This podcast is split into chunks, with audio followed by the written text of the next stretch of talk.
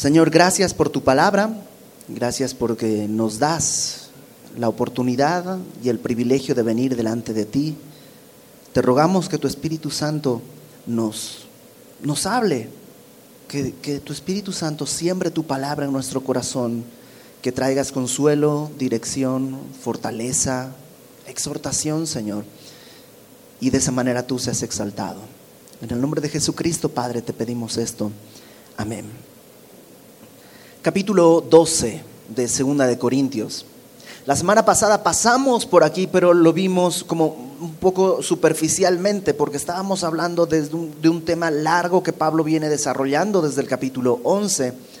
Pero creo que sería bueno eh, ver un poquito con detalle lo que está acá por dos razones. Una, es un pasaje muy conocido, muy popular, y hay muchas enseñanzas al respecto y algunas no necesariamente eh, correctas según el texto. Y la segunda razón, porque creo que puede traer consuelo en corazones que lo anden necesitando. Déjame Vamos a empezar leyéndolo y luego regresamos para algunas reflexiones finales. Capítulo 12. Pablo está en esta sección en la que eh, está luchando por los corintios, por el corazón de los corintios. Los corintios, la iglesia de Corinto era una iglesia rebelde, había sido fundada por Pablo, pero unos años después estaban rechazando a Pablo, porque habían llegado otros que Pablo le llama, otros superapóstoles, que llegaban y despreciaban a Pablo decían, Pablo ni habla bien, ya lo han oído hablar, se tropieza, su griego tiene acento, como que en cambio nosotros pues somos maestros de oratoria y, estaban despreciando a Pablo. Y el problema no es que desprecien a Pablo, es que despreciando a Pablo, desprecian el mensaje que lleva Pablo, el cual es el Evangelio puro de la gracia de Dios estos otros superapóstoles llegaban y decían, ah, Pablo realmente no es gran cosa, nosotros somos judíos hebreos, nosotros venimos del pueblo elegido de Dios. Y lo que Él les dijo es verdad, pero es verdad pues hasta lo que Él sabe que es muy poquito. Nosotros les vamos a dar el verdadero conocimiento. Tenemos que regresar a la ley, tienen que guardar el sábado, tienen que guardar la dieta especial, porque y así ponían una serie de cosas. Y Pablo les viene diciendo, ¿por qué se dejan esclavizar? Sí, la verdad es que yo no soy como ellos, pero no he sido inferior en cuanto al conocimiento que les he dado. Y te acuerdas que la semana pasada decíamos que Pablo se ve forzado a entrar al ring con estos superapóstoles. Y Pablo empieza a decir, ¿son judíos? Pues yo también. ¿Son hebreos? Yo también soy hebreo. ¿Son del pueblo de Israel? Yo también. ¿Son ministros de Cristo? Ojo, hablo con locura, porque no son ministros de Cristo, pero si fueran, yo más. He estado en peligros, he estado en prisión, he sido golpeado, todo por el Evangelio de Cristo. Y llega al capítulo 12 en el que dice, ciertamente no me conviene gloriarme, no me beneficia gloriarme, pero vendré a las visiones y a las revelaciones del Señor. Probablemente le decían a Pablo, o decían de Pablo, ay Pablo, nomás dice, abran su Biblia y va a las escrituras. En cambio nosotros tenemos nuevas revelaciones, tenemos nuevas visiones, nuevas cosas. Alguna vez una persona nos decía eso acerca de semilla. Es que en semilla nomás todo el tiempo están y la Biblia y verso a verso, pero no hay nada nuevo que yo necesito aprender cosas nuevas. Y sí, no, no hay nada nuevo. Acuérdate, si es bíblico, no es nuevo. Si es nuevo, pues no es bíblico, será de TV Notas o una cosa así, pero no es de la Biblia. Y algo así decían de Pablo, él no tiene visiones, no tiene esto. Y Pablo, otra vez en el ring al que lo forzaron a subirse, dice, no me conviene gloriarme, pero, ya que están así las cosas, vendré a las visiones y a las revelaciones del Señor. Conozco a un hombre en Cristo que hace 14 años, si en el cuerpo, no lo sé, si fuera del cuerpo, no lo sé, Dios lo sabe, pero hace 14 años fue arrebatado hasta el tercer cielo. Y conozco al tal hombre, si en el cuerpo o fuera del cuerpo, no lo sé, Dios lo sabe, que fue arrebatado al paraíso donde oyó palabras inefables que no le es dado al hombre expresar. Y pone en la mesa algo que es verdaderamente espectacular. Lo que dice Pablo es, hablando de sí mismo, habla en tercera persona, pero está hablando de sí mismo. Dice que fue arrebatado al tercer cielo. ¿Qué es el tercer cielo? Hay un montón de... La, Biblia en realidad no dice mucho al respecto. Las tradiciones judías hablaban hasta de siete cielos, em, pero en realidad, cuando dejas que la Biblia se interprete a sí misma, es mucho más sencillo que eso, porque hay quienes hacen una especie de geografía de los cielos, y en el primer cielo está no sé qué, en el segundo cielo, tercer cielo, cuarto cielo, quinto cielo, y así como una serie de geografía de los cielos, pero es mucho más sencillo lo que Pablo está diciendo. En el verso... Em, verso 4 dice, fue arrebatado al paraíso. Entonces, el tercer cielo para Pablo es simplemente el paraíso.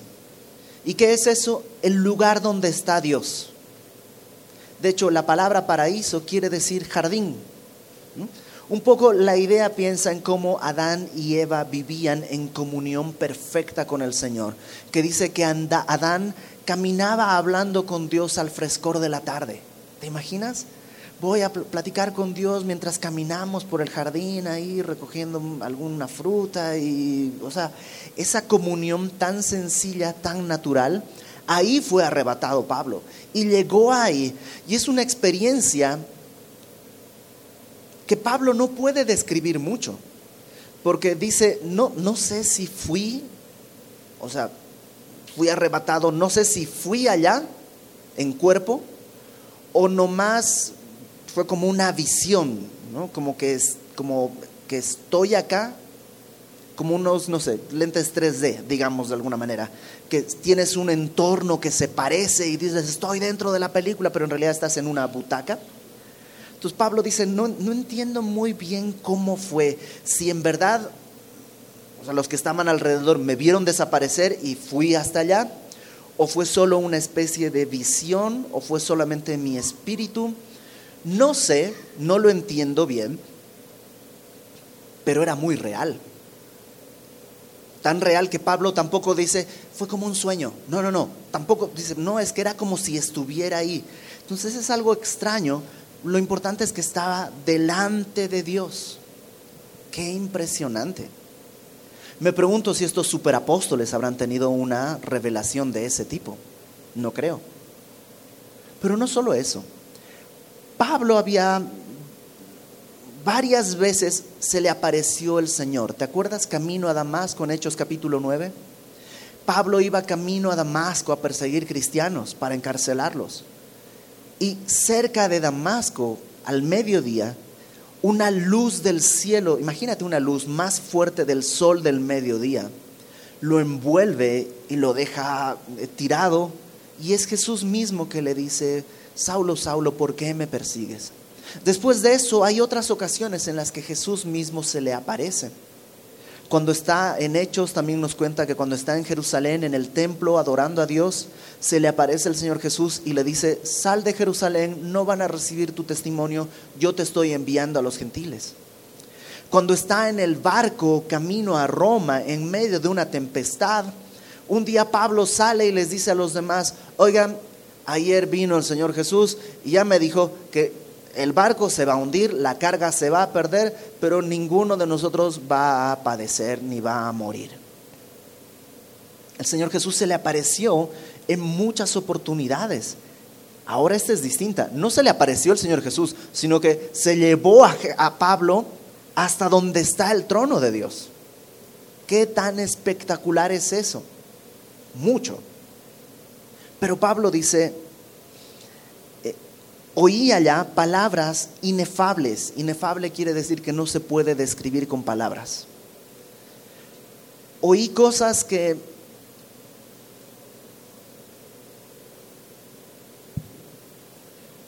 eso, o sea, así. No, no, hay, no hay cómo ni siquiera comenzar a describirlo. Son palabras inefables que no le es dado al hombre expresar. Qué distinto a los libros que luego aparecen, ¿no? De fui al cielo y regresé y tengo una visión y no sé qué, tarará.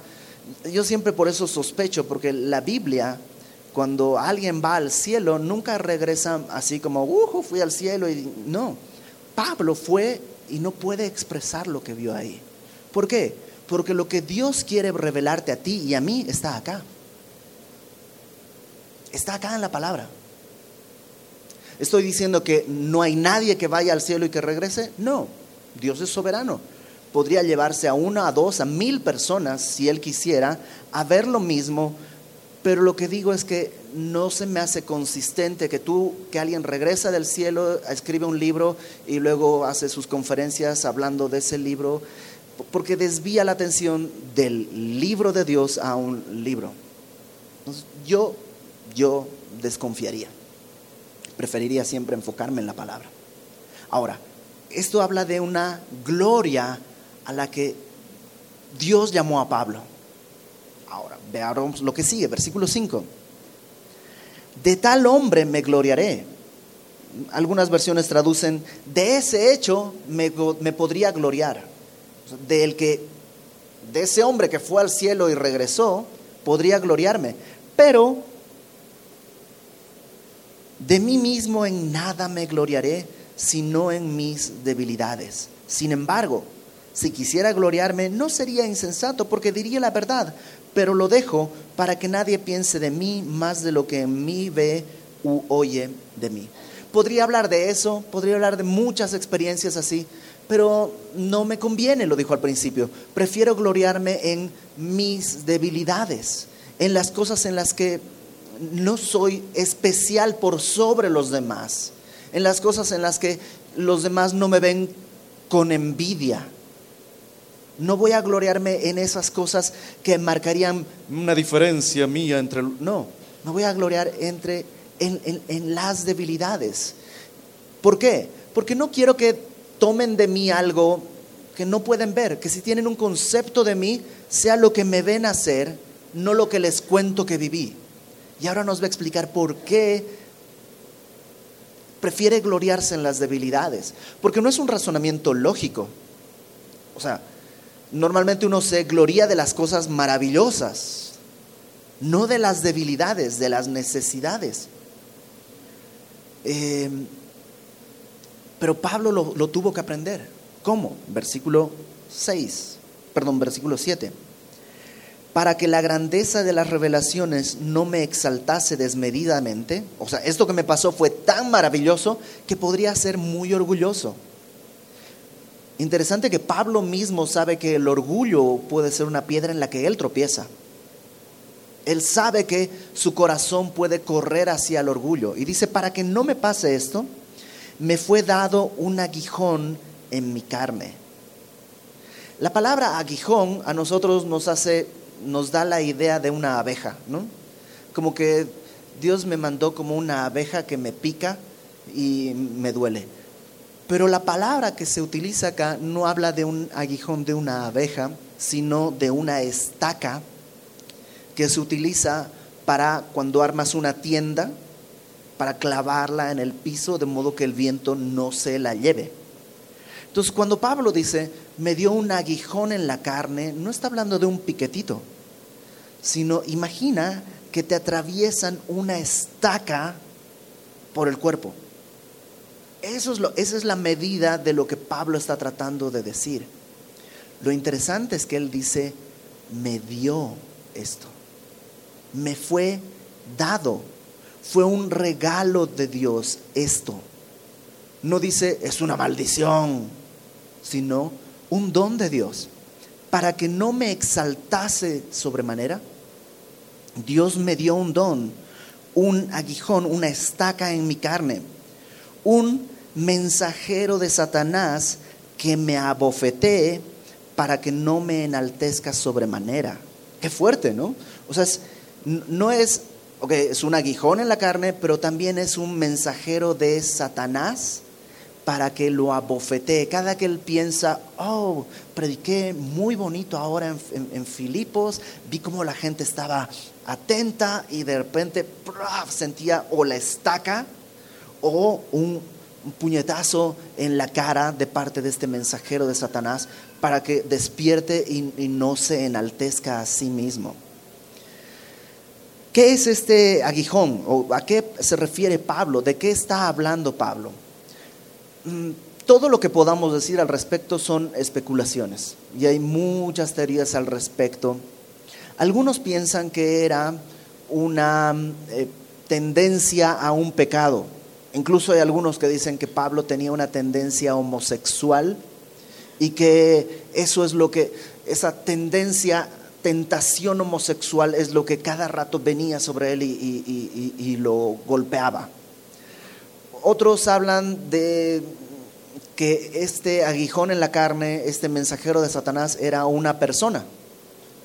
Una persona que lo seguía donde quiera que él iba y era el que eh, exaltaba el ánimo de la gente para que lo desprecie, para que lo apedree, para que lo golpee y, así hay muchas teorías. Realmente no creo que podamos saberlo con certeza. Lo único que sí sabemos es lo que Pablo describe. Número uno, que era algo en su carne. Que era algo en su carne. No necesariamente en su cuerpo, pero sí en su naturaleza humana, por decirlo de alguna manera. Era algo en su naturaleza humana. Y número dos, era un mensajero de Satanás, es decir, había un mensaje que le daba este aguijón.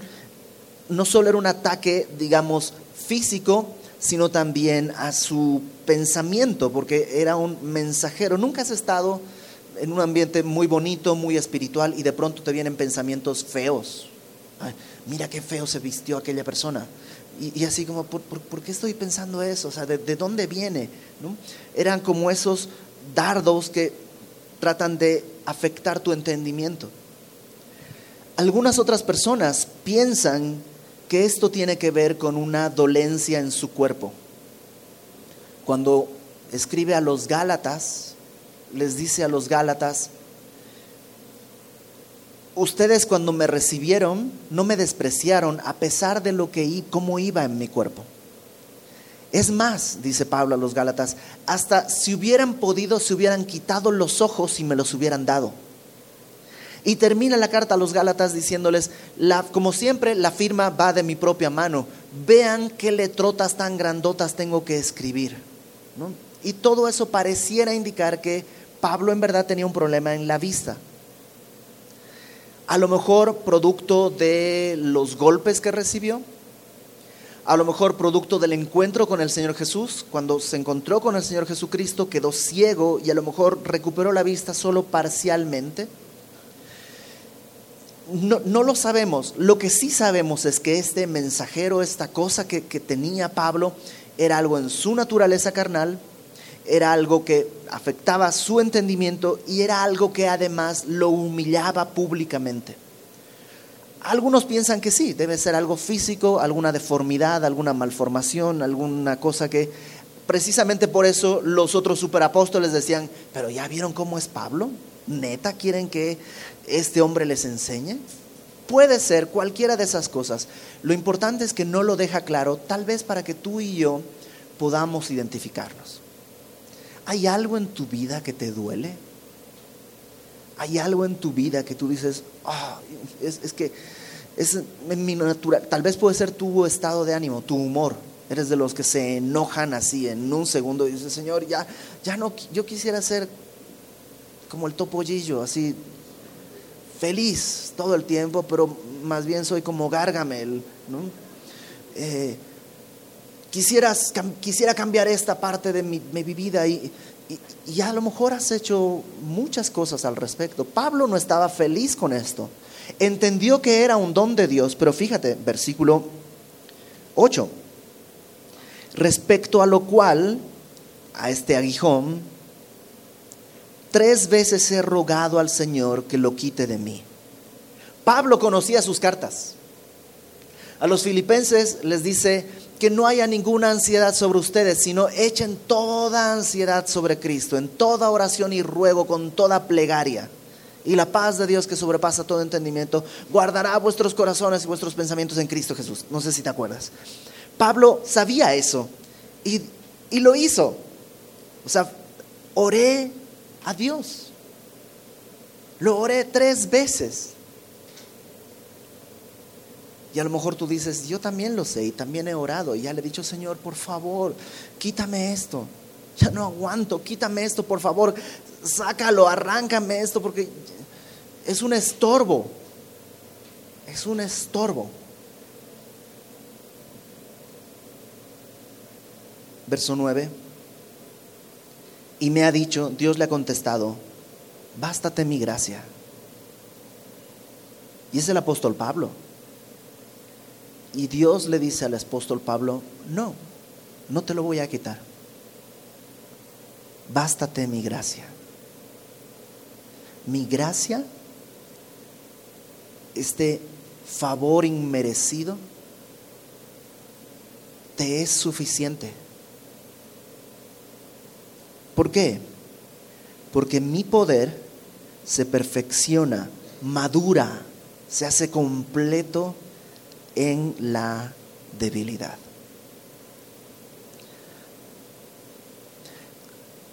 Todos quisiéramos tener una vida sin problemas. Hay alguien que a lo mejor tiene una enfermedad, que en verdad es un estorbo a su vida. No, no estoy hablando de una gripa o de algo pues leve, sino algo que en verdad estorba tu caminar incluso estorba tu caminar en Cristo. A lo mejor alguien no tiene un estorbo así, pero tiene un familiar. Alguien que está ahí y que es este aguijón en la carne y, que, cada que estoy queriendo caminar bien, Señor, hoy desperté de buenas, estoy adorándote, ya leí mi Biblia, hice mi devocional, le prediqué el Evangelio a, mis vecinos, pero llega este familiar y ya perdí los estribos otra vez y, ya me enojé y, ya dije cosas que debía haberme callado. Y, lo primero que tenemos que entender es que este aguijón en la carne, esta cosa que puede ser un mensajero de Satanás, no es un castigo de Dios para Pablo, sino un don, un regalo. Y en en tu vida y en mi vida. Aquellas cosas que tú y yo quisiéramos desterrar, a lo mejor son un don de Dios. A lo mejor son un don de Dios. ¿Por qué? Porque si no estuviera eso, a lo mejor estarías muy extraviado. Acompáñame a Hechos, por favor, capítulo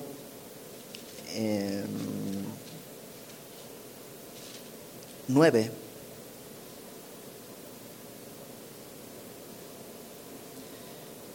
Hechos capítulo 9, versículo 15. Versículo 15 de Hechos 9. Estamos en el momento en que Pablo acaba de recibir la visita de nuestro Señor Jesús, quedó ciego, entró a Damasco ciego, y está orando y ayunando porque acaba de entender que el Señor Jesús está vivo, ha resucitado y es Dios, o sea, acaba de entender todo eso. Y viene Ananías, un judío cristiano que había en la ciudad, para orar por él. Pero Dios primero le dice esto a Ananías, Hechos 9, versículo 15. El Señor le dijo, Dios le dice a Ananías, ve, Ve a orar por Pablo. Pablo está en una casa, está orando y tiene una visión que Ananías viene y ora por él. Así que, Ananías, ve, porque instrumento escogido me es este. O sea, yo escogí a Pablo. Pude escoger a cualquiera y escogí a Pablo. Instrumento escogido me es este. ¿Para qué? Para llevar mi nombre en presencia de los gentiles, de reyes y de los hijos de Israel. Verso 16, porque yo le mostraré cuánto le es necesario padecer por mi nombre. O sea, no dice Dios, yo le voy a mostrar cuánto tiene que pagar por el daño que me ha hecho al perseguir cristianos. No, no, no. No dice cuánto yo necesito que Él padezca. Es cuánto a Él le es necesario padecer por mi nombre. Y sí, algunas de las cosas que tú y yo vivimos son fuertes, son difíciles. Y Dios tiene que decir, ten fe, yo sé cuánto necesitas padecer. Dios no está buscando vengarse, ni siquiera está buscando castigarte, porque como dice el pastor Alex Awad, si Dios quisiera castigarte, solo hay dos opciones. ¿Cuál quieres? ¿Cruji o secreta? O sea, son las únicas dos opciones que habría. ¿Cómo te vas a rostizar? Dios no está buscando castigarte, sino Él sabe que tú y yo necesitamos padecer ciertas cosas. No queremos, no, pero necesitamos. Piensa en una vacuna. ¿Cuán necesario es vacunar a mi hijo? ¿Le gusta? No, no le gusta, pero yo sé que lo necesita.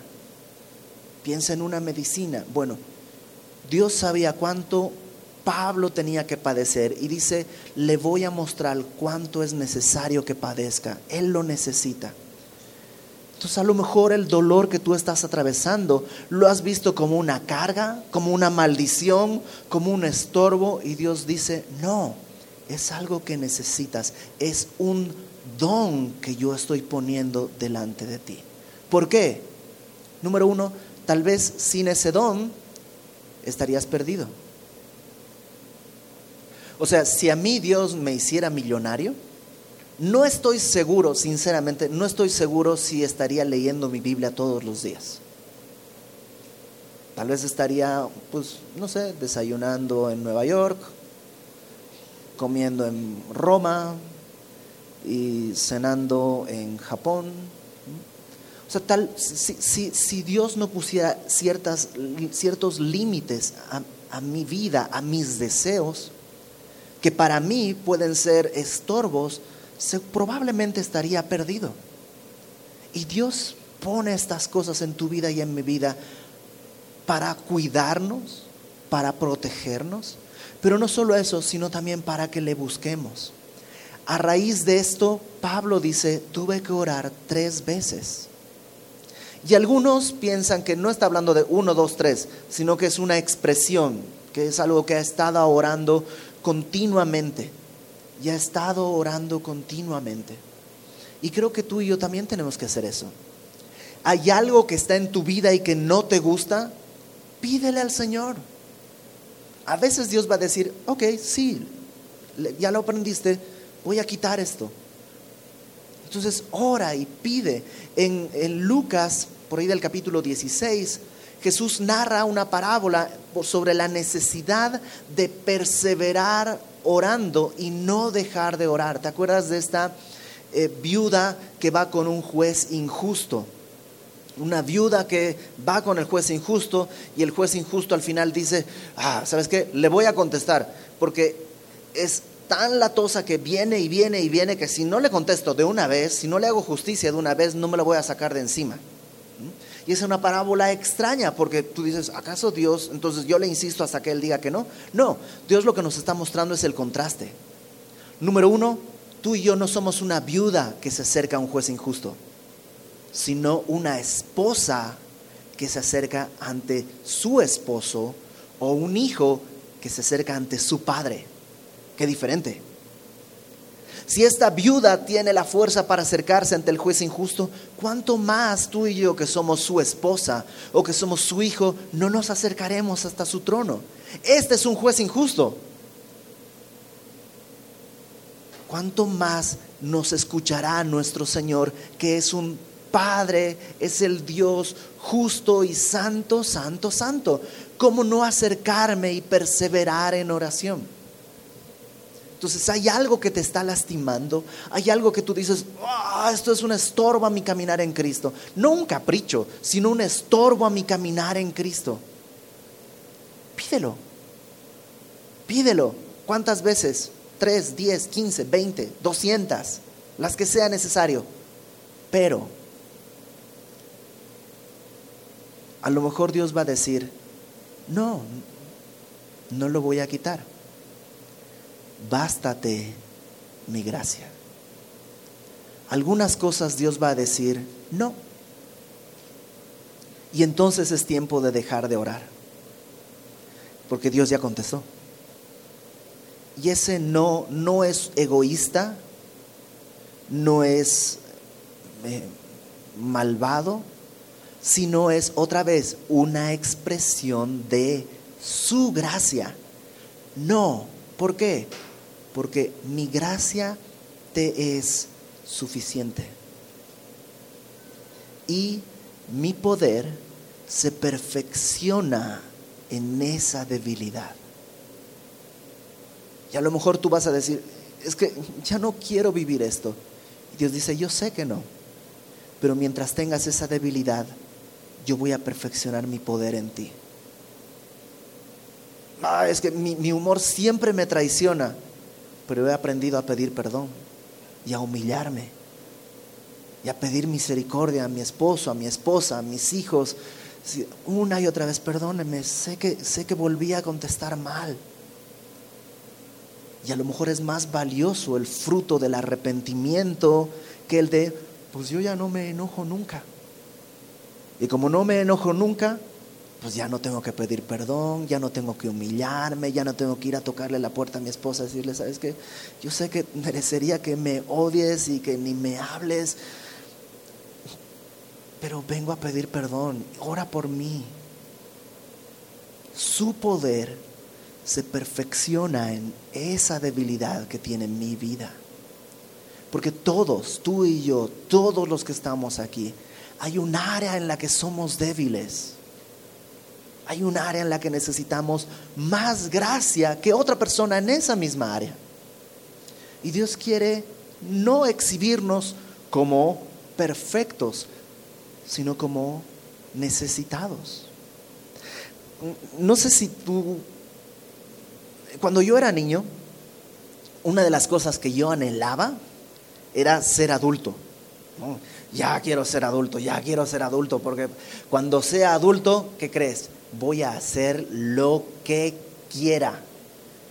No, mi mamá, hablando del Día de la Madre, incluso allá en, el sur, en Bolivia, me decía, mientras vivas bajo este techo, y yo tenía que, bueno, mi mamá no creo que vea esta conferencia, entonces yo obedecía siempre, ¿no?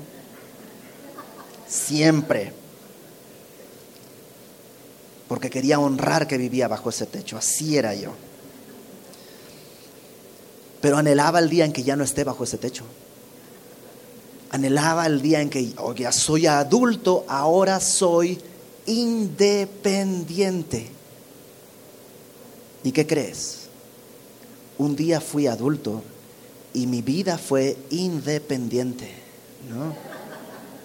Y en esa pendiente fui hacia abajo y abajo y rodando y rodando y rodando y rodando.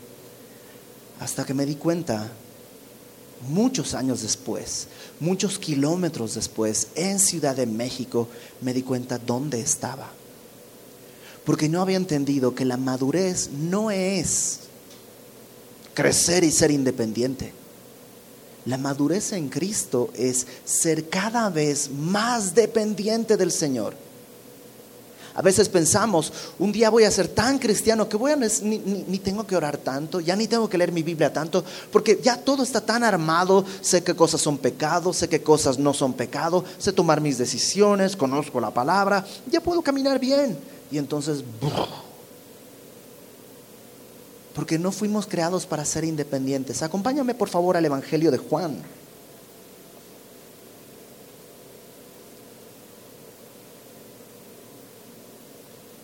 Versículo capítulo 21. Es la última escena del Evangelio de Juan. Juan capítulo 21.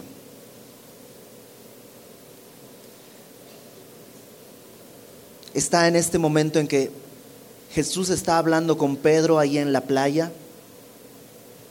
ya al final, después de haber muerto y resucitado, y le ha hecho estas preguntas, ¿no? ¿Me amas? Sí, Señor, te amo, y así todo esto.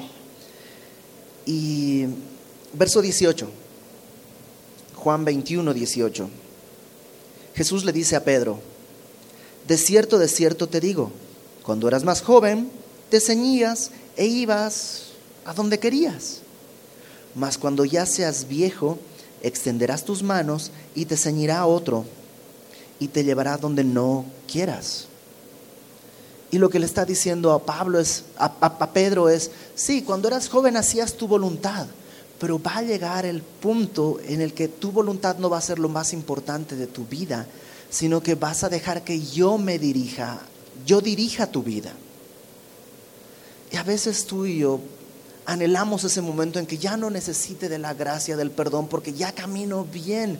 Y Dios dice, no, tienes que aprender a que siempre, la madurez es eso. Ahora extiendes tus manos y no vas donde quieres, sino donde yo te dirige. Y Juan añade ahí en el verso 19, esto dijo dando a entender con qué muerte había de glorificar a Dios. Y hay una muerte con la que tú y yo queremos glorificar a Dios. Y es, Señor, haz tu voluntad en mí y que tu poder se perfeccione en mi debilidad. Por eso, regresemos a 2 Corintios.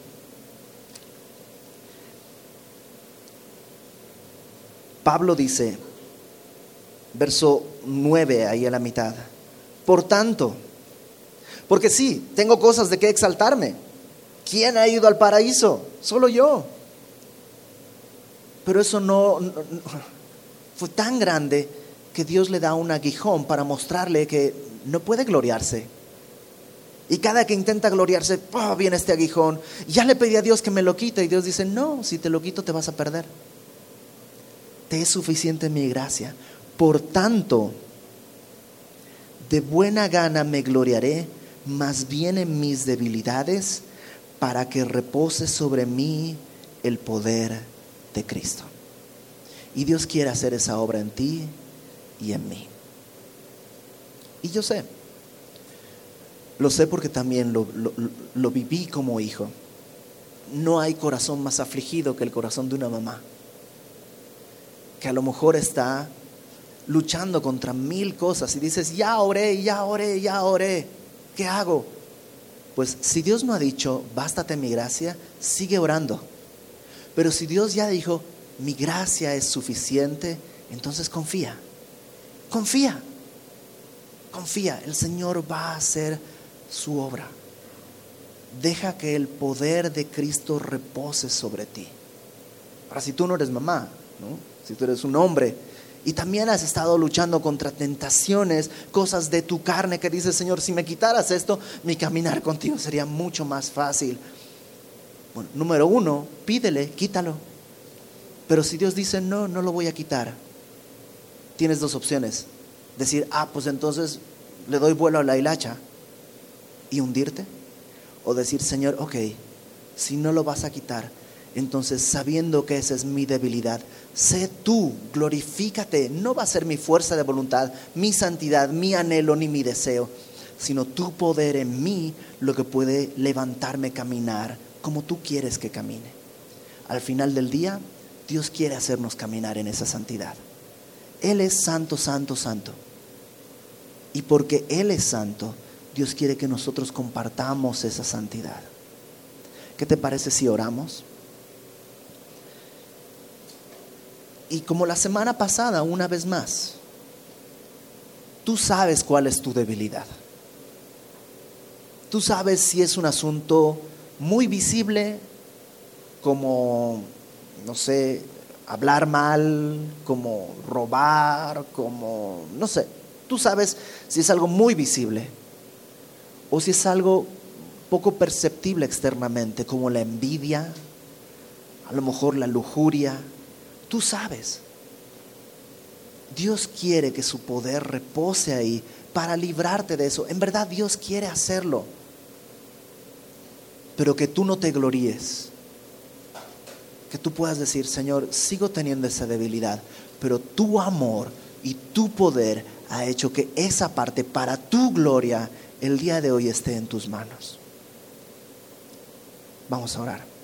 Señor, gracias porque podemos venir a ti y podemos confiar en que tú nos oyes.